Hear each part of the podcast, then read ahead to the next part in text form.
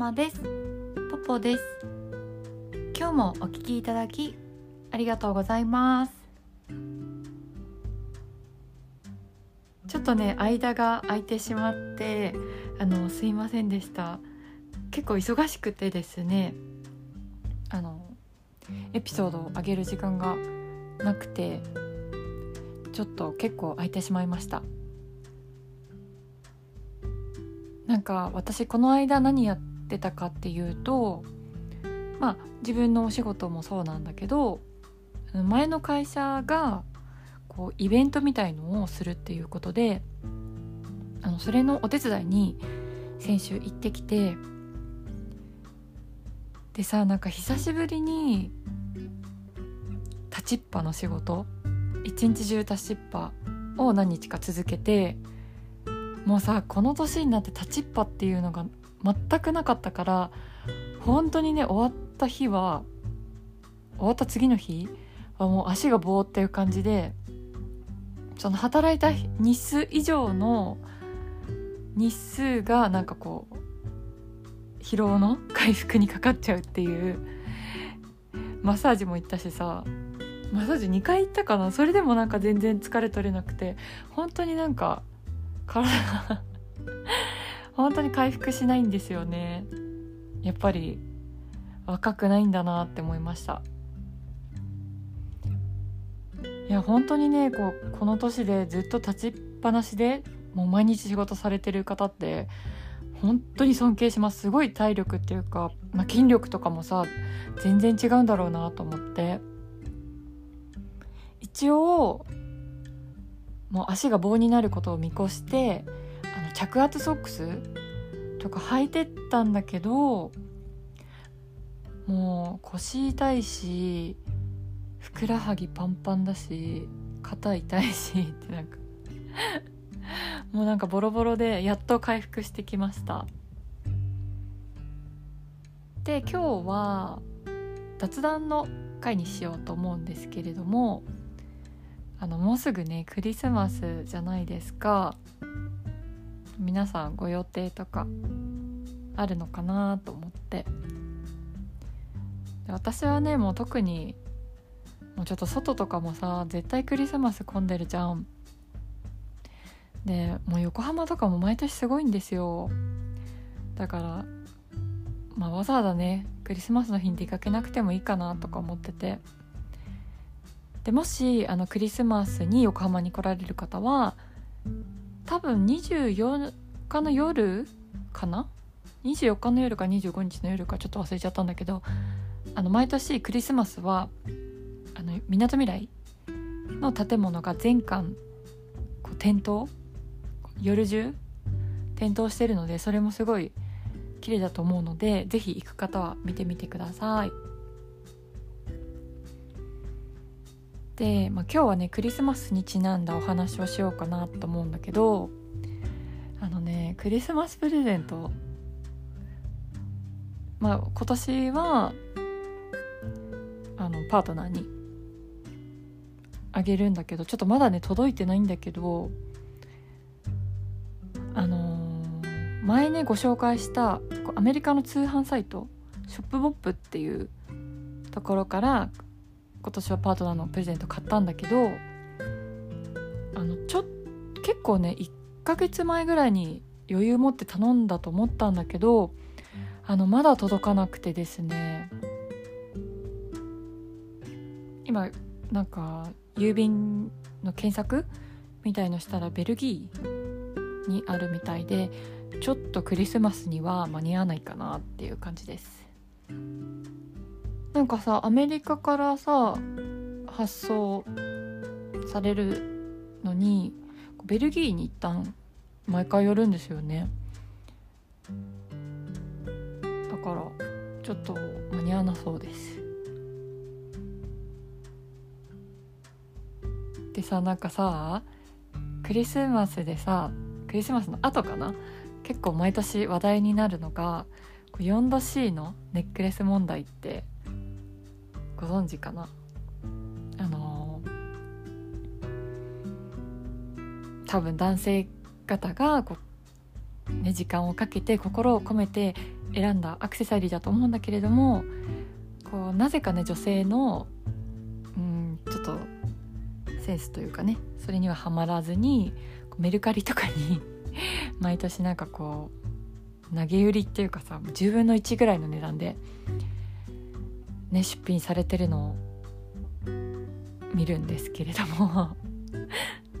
なんかさ私も一回一回だけねあるんですよね 4°C のネックレスをもらったことが。でその時、まあ、付き合ってた人なんだけどなんかクリスマスが確か平日かなんかで会えないからクリスマス前にこう札幌に旅行にあ違う違う一緒に旅行じゃなくてその彼が出張で札幌にいるからその仕事が終わったぐらいに私が札幌に行って札幌であのちょっとクリスマス前だけどクリスマスのお祝いをしようみたいになってで私が札幌に行ったんですよクリスマス前に。でなんかご飯とか食べてでそしたらクリスマスのお祝いだからあのクリスマスプレゼントをね用意してくれていてでもらって開けたら、まあ、4°C のねネックレスでで私さあのまあこれ顔が顔とかが見えないからちょっと分かんないと思うんだけれどもあのそんなにねこう可愛い系ではないんですよ全然。まあ、背も170前後あるし、まあ、顔もどちらかといったらなんかどちらかといったらもうすっきりした感じのやつだから顔だからちょっとラブリーなものは全然合わないんですね。でもその人がくれたのはあの確かにピンクゴールドのチェーンでペンダントトップがあのハート。ピンクゴールドのハートで中にピンクの石がついてる。で結構私見た時にびっくりしちゃってあなんて言うんだろう。分かってないというか。あ私こういうのすると思われてるんだと思ってちょっとびっくりしちゃってそれからはあの好みとかは男性にちゃんと言うようになりました。でそのハートのネックレスをどうしたかっていうとあの正直にお話ししてちょっと私はピンクとかハートとかピンクゴールドのネックレスっていうのはあのちょっと趣味に合わなくてすごいありがたい気持ちはすっごいありがたいんだけどこれは私は可愛すぎてできないからあのちょっとお店に行って交換してもらっていいかって許可をもらってで次の日かな？でそのパあの彼氏がもその当時の彼氏があの仕事かなんかしてる間にバーって行ってで事情話してあの交換してほしいんですって話したらちょうどその接客してくれたお姉さんだったのね。でなんか「あちょっと私が違うものをおすすめしちゃってすいませんでした」って謝られてなんかそのその元カレから聞いたそのなんていうの？私の像っていうの？彼女の像を想像して選んだんですけど確かに全然違いましたねみたいなこと言われて。であの同じ値段のものだったら交換してもいいっていう風に言われてでなんか本当にシンプルなクロスの十字架に十字架っていうのかな？のネックレスに交換してもらってであのめでたしめでたしってなりました。えでもどうなんだろう。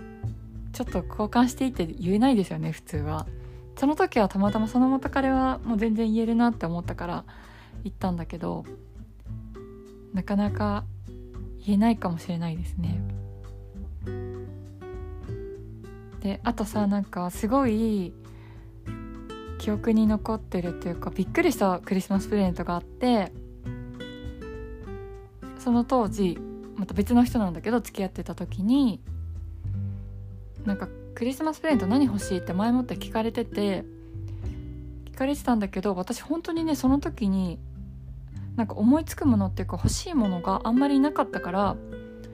あなんか今ちょっと思いつかないからそのクリスマスじゃなくても欲しいものができた時に言っていいって言ってそれで「あ全然いいよ」みたいな感じで。だからそのクリスマスの日は何もないと思ってたのね。また欲しいものができたら言うねって言ってたから。何もないと思ってたんだけどあのホテルを取ってくれててそのホテルにご飯食べ終わって行ったら、まあ、もちろん私からはプレゼントを渡したのね。なんかティファニーのボールペンかな？なんかシルバーのボールペンみたいのあげたんだけどで向こうからさないと思ってたんだけどなんか封筒をね渡されたのね。でそこにあのメッセージカードと現金が入っててであのこれ今ね欲しいものないって言うからあのこれで好きなものができた時に買ってねって言ってその人結構出張がちっていうかあの出張が多い人だったからなんかすぐには買ってあげられないと思うからこれを持っててこれで買ってくれって言われてその現金が入っててででちょっとよく見てその現金をって言われたのね。でなんだろうと思ったらあのこれごめんなさいね。ちょっとあの犯罪になっちゃうかもしれないからちょっと不快に思ったらごめんなさいなんだけどあのお金のね端っこになんかシャーペン鉛筆みたいな字で文字が書いてあって。でお金、まあ、いくらだったかはちょっと言えないんだけどお金の右下全部に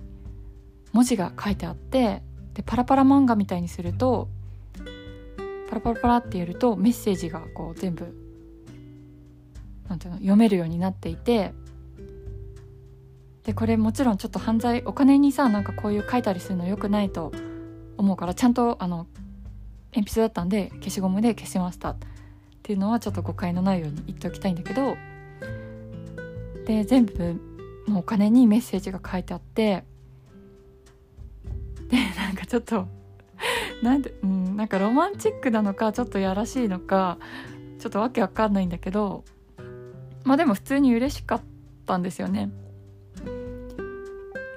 でなんかねこれねお金に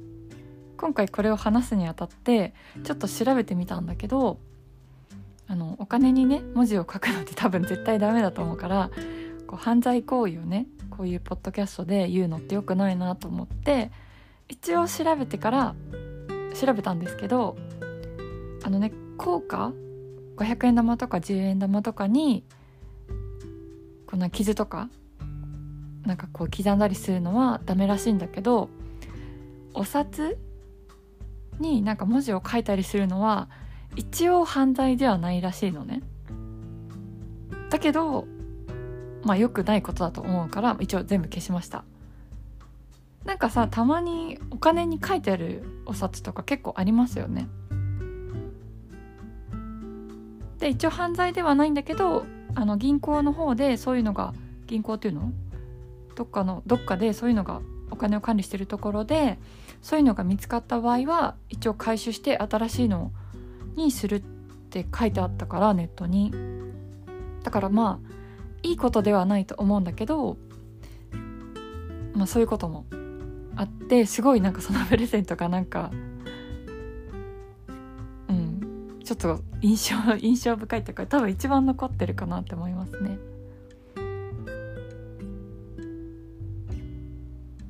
でね今年はねあのうちうちっていうか私とパートナーはもうお家でやるって決めてて、まあ、お家でなんかすき焼きでもしようかとか言ってるから、まあ、お家ですき焼きしてちょっとしっぽりビールでも飲んでっていう感じですかね。あの皆さんのねクリスマスの過ごし方ですとかあとクリスマスの思い出とかあとプレゼント クリスマスプレゼントの思い出なんかも是非聞かせてください。今日もお聴きいただきありがとうございました。ご意見ご感想のメールをお待ちしております。